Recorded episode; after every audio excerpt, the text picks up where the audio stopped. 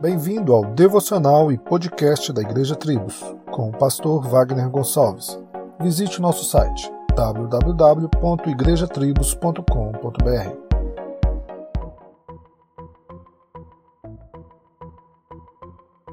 Bem-aventurados sereis quando os homens vos aborrecerem, e quando vos separarem, e vos injuriarem, e rejeitarem o vosso nome como mal, por causa do Filho do Homem. Lucas 6:22.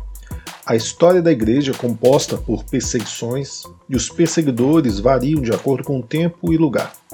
Mas as razões da perseguição estavam baseadas em duas coisas comuns: o ódio, porque este mundo sempre odiou e tratou com maldade o povo de Deus, e o fato de os cristãos declararem ter um Senhor, o qual não negam, a quem prestam exclusiva adoração e obediência, se tornando um insulto a imperadores, governantes, além de serem um grupo impossível de se dominar.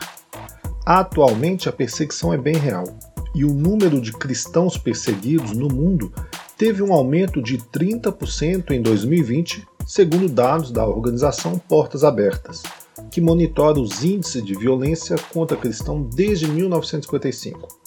Mesmo com a pandemia, mais de 340 milhões de cristãos foram perseguidos, contra 260 milhões de casos reportados em 2019. O número de mortos subiu 60%, saltando de 2.983 em 2019 para 4.761 em 2020. Se você é um cristão e desfruta da liberdade religiosa no seu país, agradeça a Deus.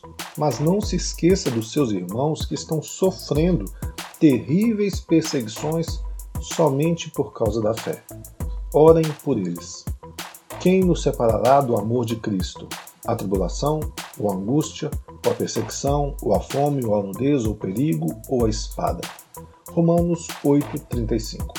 Solos Cristos, dele, por ele e para ele.